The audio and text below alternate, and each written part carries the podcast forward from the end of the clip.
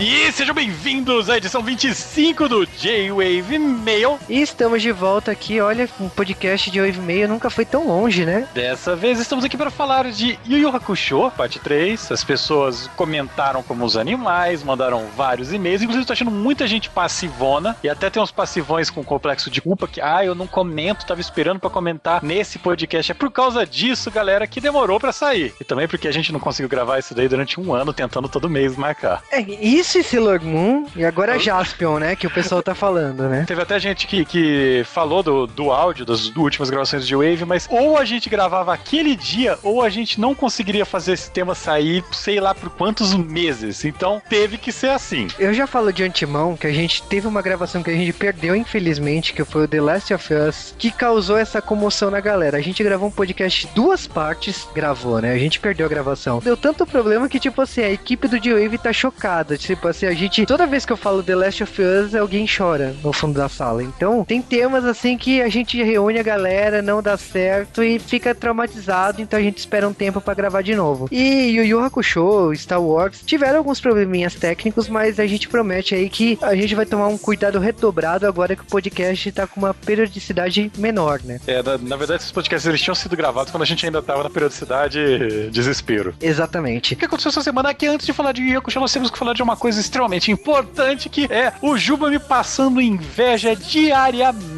nesses últimos dias. Sim, exatamente, porque a galera, né, deve ter notado, para quem me acompanha no Facebook, que a Sony Pictures nos convidou para a cabine de Elysium e a cabine de É o Fim. No caso, Elysium a gente sabe aqui, né, a galera do G-Wave daquele concurso que teve no mês de abril para reunir a galera para concorrer ao Comic Con. E aí a equipe do G-Wave assistiu o Elysium com o Wagner Moura e a Alice Braga, né? Foi, a gente teve honra, a gente ficou algumas fileiras assim, só olhando os dois, né, na, na sessão de cinema. E Elysium é, olha, muitos elogios, muitos mesmo, porque eu considero o novo Matrix, assim, não exatamente a história, mas é o Matrix da geração 2013, já que Matrix tá com 11 anos aí, já virou um filme velhinho. E praticamente assim, é um personagem Max, o protagonista, que interpretado pelo Matt Damon, que faz o papel de um cara ferrado na sociedade, tipo, aquele cara que se ferrou na pirâmide, e ele trabalha numa, numa fábrica de robôs num, numa Nova York toda latina em 2159 e todos ali sonham um dia estar em Elysium, que é uma estação espacial onde os ricos milionários e patricinhas de Beverly Hills moram hoje em dia, ou no futuro. Mas que é controlada pela personagem secretária do governo Delacorte, que é a personagem da Judy Foster, que está fodástica como vilã. E o caso aqui é que o Wagner Moura, o grande enigma dele é que ele é um,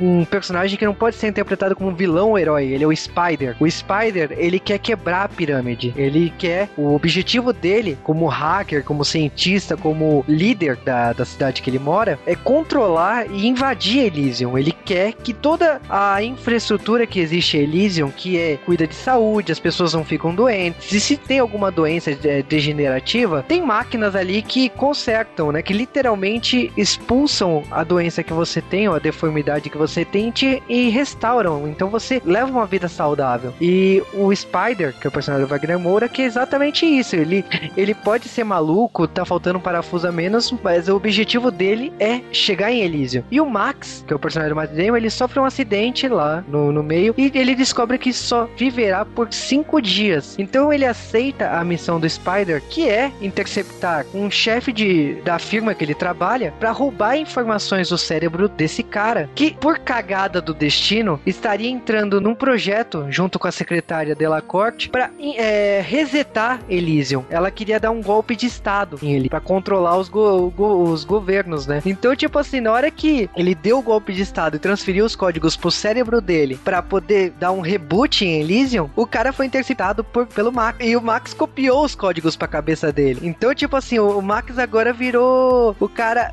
Primeiro que ele vai morrer daqui quatro dias. E segundo que, tipo assim, ele virou o cara mais procurado do universo, porque ele tá sendo procurado pela galera do Elysium Elysium, secretamente, né, pela Delacorte, porque ela não pode falar pro governo que então, tem um cara que tem os códigos principais de Elysium, ele pode resetar Elysium a qualquer momento. Tanto que por isso que ela manda um monte de lacaios. A galera do Spider também vai atrás dele, né, por causa que, tipo, o Max, ele não sabe o que fazer. No momento que ele tá com as informações, a galera do Spider não sabe como decifrar o código. Ele sabe que a única forma de chegar é chegar em Elysium. Ele tem que negociar com alguém. Então, assim, Elysium é muito foda. E lógico, a personagem da Alice Braga, que é a Frey, ela tem uma filhinha é, doente e tal. Então, tipo assim, quando ela descobre que o Max tá com os códigos, ela, de alguma forma, ela quer que o Max leve a filha dela pra Elysium pra se curar. O trama é fodástico. O Max, ele vira, por mais da cagada do destino, um messias, porque ele tá com o código na cabeça dele para resetar ele. Ele pode, a qualquer momento, acabar com a pirâmide. E isso daí, na minha cabeça, me lembrou um pouco de Gun. Tem muita gente falando de Gun. Falaram que o diretor aqui, que é o mesmo diretor do Distrito 9, ele se inspirou em Gun. Eu não sei. Seria o mesmo tipo de inspiração, por exemplo, que Matrix tirou de Ghost in the Shell? Pode ser. Eu não sei se tem cenas, porque eu li Gun. E eu não vi cenas ali que, nossa, eu me lembro do mangá de Gun. Mas sim, o conceito de pirâmide também existe no, no Gun. É, também lembra Blade Runner, né? Muito, concordo com você. Que eu acho que assim, a gente conta a história, mas a história, mas a gente tá ignorando um monte de cenas de ação intensas com o próprio vilão da história que eu nem contei aqui, que são fodásticas, são cenas de perseguição que tiram o fôlego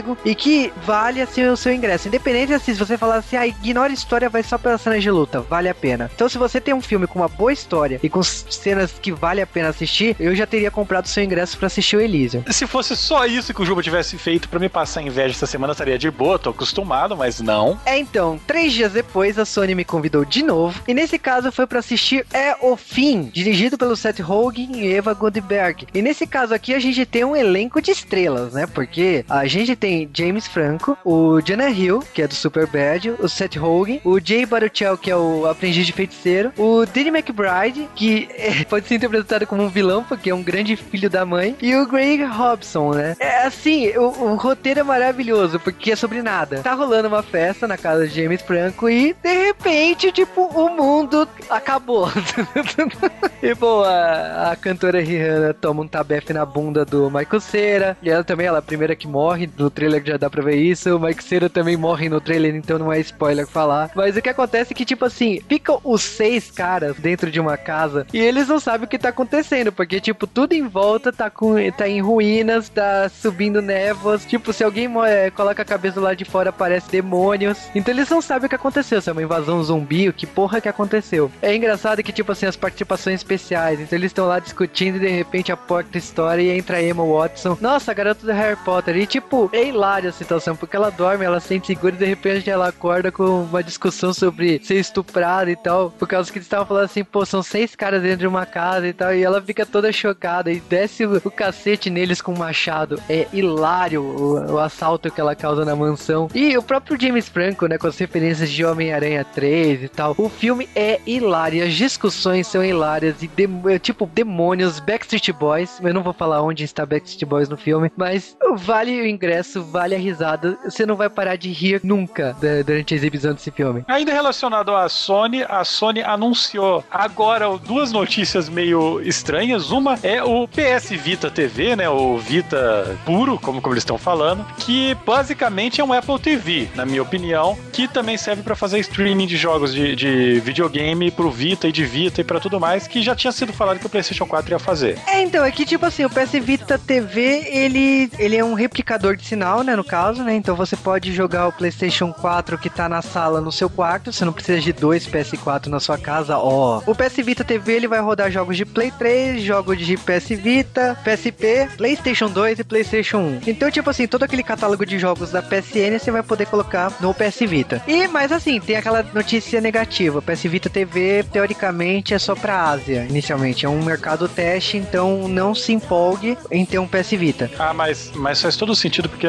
aqui no Brasil, ou mesmo nos Estados Unidos, não tem a capacidade de banda suficiente para fazer o que esses caras falam. Além do que, também não tem as japinhas gatas dançando na faculdade jogando PSP. É, o, o novo PS Vita, eles trocaram a tela, né, uma tela de LCD e tal, ficou mais barato, e eles quiseram mostrar que, oh, o novo PS Vita, você vai continuar os jogos que você, estão, que você estará jogando no PlayStation 4. E, tipo, é o que o Carl falou, não tem conexão para isso. Você jogar um PS Vita na tua casa, na rede, ok, mas o, o, o que o comercial, a campanha da Sony tá se focando em mostrar, nossa, vamos na faculdade e iremos continuar o jogo que a gente tava jogando em casa. Não, desculpa, cara. No, no Brasil, não. É, não dá. Você precisa de, no mínimo, uma banda de, de 8 megas para fingir que tá jogando um jogo em Full HD. E mesmo que tiver uma conexão 4G aqui no Brasil, a gente conhece a telefonia do nosso país e, tipo, infelizmente ela oscila demais. Não sei se é por sinais, eu não sei o que acontece. Então imagina um sinal que oscila desse jeito e você tá jogando um jogo por streaming. Iria ter quedas horríveis, tipo, não, não seria legal. É, porra, galera, se o YouTube fez o modo 144p pra gente, imagina. Ah,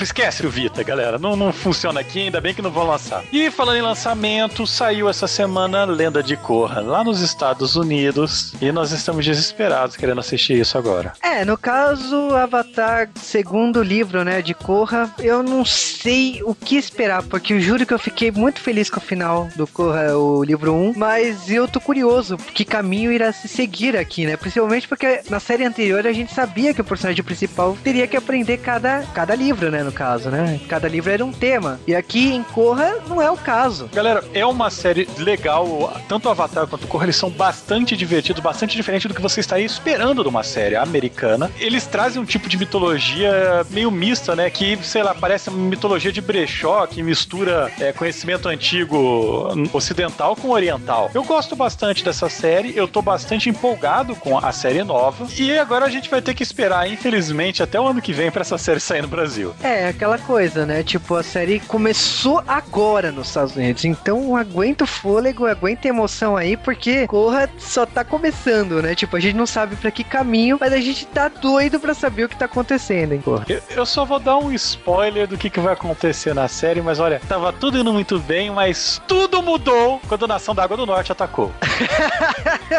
o spoiler rolou solto aqui, hein? mas vamos lá, depois das notícias da semana, vamos direto para nossos abraços da semana. E o primeiro abraço vai para Victor Calda Vasconcelos. Abraço também para Diego Miyabi Samar, para o Rafael Padilha, para o André Daris, para o Nivaldo Santana, para o Lucas Gardinali Vetovelo Litordi, para o Antônio Luciano Bolfin Neto, para o Marlon Martins, para o Rafael Hoffman Abraço para o Danilo Mortari, para o Ivônio Burejo, para o Follow VT, para o Edson Ribeiro, para o Rafael de Andrade, para o Samurai de Chinelo, para o Fábio Santana, para o Renver. Abraço também para o Lunatic, para o Red Fox, para o Flávio Gomes, para Chelsea, para o Almighty, para o Randall Fake, para o Anderson Perotti, para o Rafael Portilho. Vamos para os e-mails dessa semana. Yu Yu Hakusho, quantidade de e-mails agressiva, para variar. Sim, começando os e-mails com Thiago Machado dos Santos, ou também Thiago o Rato, ele adora colocar todos os nicks possíveis.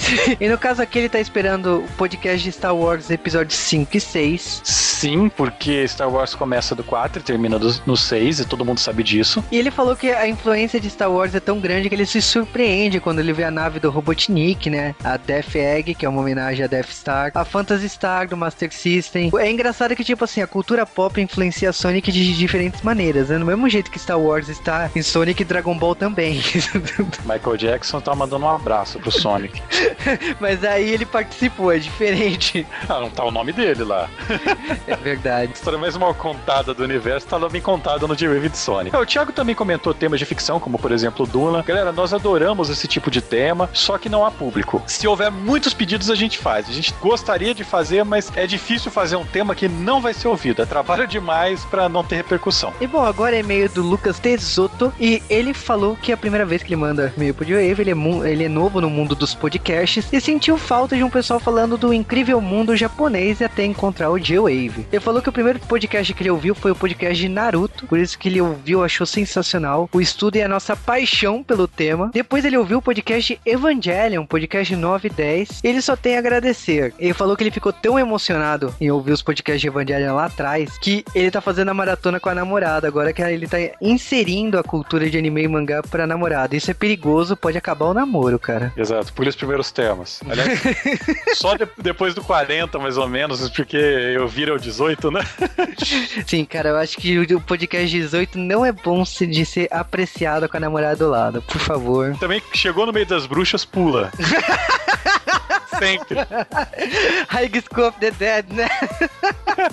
Mas enfim, agora é e-mail do Daniel Cristiano Soares da Silva, de Erechim, Rio Grande do Sul, analista de sistemas 27 anos. Ele falou que adora os podcasts de Yu Yu Hakusho e que ele tá escutando na sequência. Ele falou também que ele comprou um videogame antigo, né, pra, pra jogar Super NES, Mega Drive e tal, e que ele encontrou o jogo de Yu Yu Hakusho de Mega Drive. Esse jogo é uma fortuna incrível e sim, ainda mais na caixa, ainda mais jogo na caixa no Brasil, porque eles iam direto pra lixeira. Muita gente reclama, ai, mas como vocês falaram que o jogo de Mega Drive não é, não é fodão, não sei o que, é um dos melhores jogos de luta do Mega Drive. Eu e o Juba, a gente jogou cada um dos 15 jogos. E é o seguinte, comparado com o que a gente conhece de Mega Drive, esse jogo ele não, tipo, ele é legal, mas ele não é nada de excepcional. Ah, cara, eu, tipo assim. É, é a minha opinião. Eu joguei, mas eu vou te falar que, assim, a gente tira uma conclusão entre outros jogos e não era o melhor de Yu Yu Hakusho. Por isso que na hora que a gente resume assim, a gente fala assim, ah, não gostei e tal. Mas aí é opinião pessoal, não é opinião assim, olha, é opinião definitiva e tal da, do universo. Não, é opinião do Juba e do Cal. Então, se a gente não gostou e você gostou, é opinião diferente.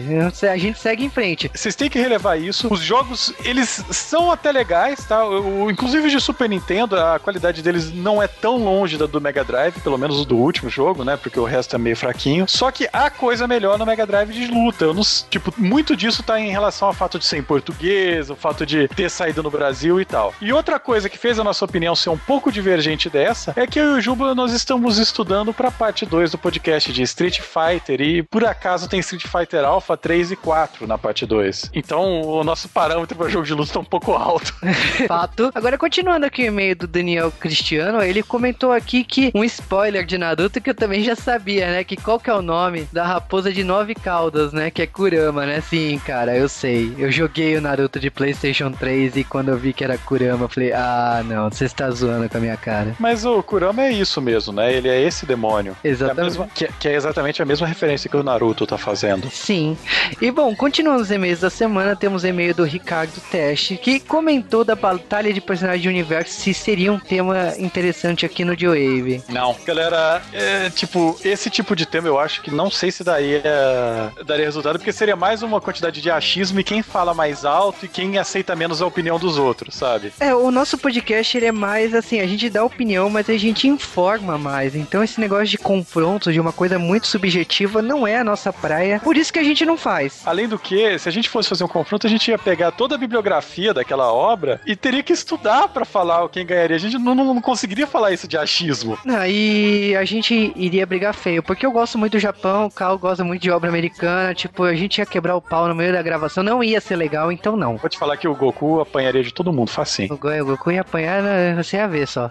Mas enfim, o, agora é e-mail da Aline Nunes, que comentou que ela ficou chateada que a gente não convidou ela pra gravação. Aline, então pode se juntar à fila, é a fila grande, porque tem tanta gente chateado porque a gente não chama pra gravar Yu Yu Hakusho, mesmo Dragon Ball e tal, que são temas que infelizmente tem muita gente. Tem temas aqui no G-Wave que não aparece ninguém de especialista. A gente vai lá pra conversar, a gente quer gravar tal tema. Ah, eu não gosto. Eu não vou falar quem, quem faz isso, mas tem, tem eu não gosto. Aí você fala, Yu Hakusho, nossa, parece a torcida imensa, né? Não, eu quero, eu quero. Então a gente tem que escolher. E é duro escolher quem a gente quer pra gravação do Yu Yu Hakusho. É, normalmente a gente acaba escolhendo, na hora de desempatar, tem tal e tal especialista, a gente acaba escolhendo qual que é o cara que topa gravar com a gente os temas que ninguém, não, que ninguém quer, sabe? E assim, é, teve uma mudança de equipe no Yu Yu Hakusho, teve agora a entrada do Stunts. Por quê? Porque o Stunts é um grande fã da obra do Yu Yu Hakusho. Ele tava reassistindo para gravar de Wave, ele pediu muito. E ele é um membro aqui do G-Wave há muito tempo, ele grava temas com a gente há 3, 4 anos. Então eu falei assim, porra, por que não? É óbvio, a gente quer o Stunts. Mesmo que a obra não tenha tantos peitos assim, mas a gente quer o Stunts. Eu acho que não tem, cara. Todos os peitos que tinha eram da enfermeira.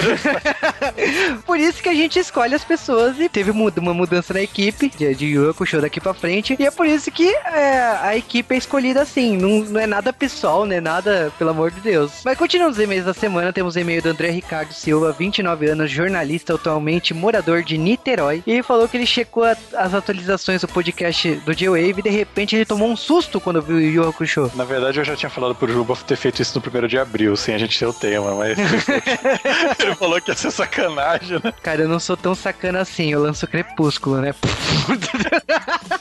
e o cara, a gente esperou o dia seguinte, ah, Joey tá de sacanagem.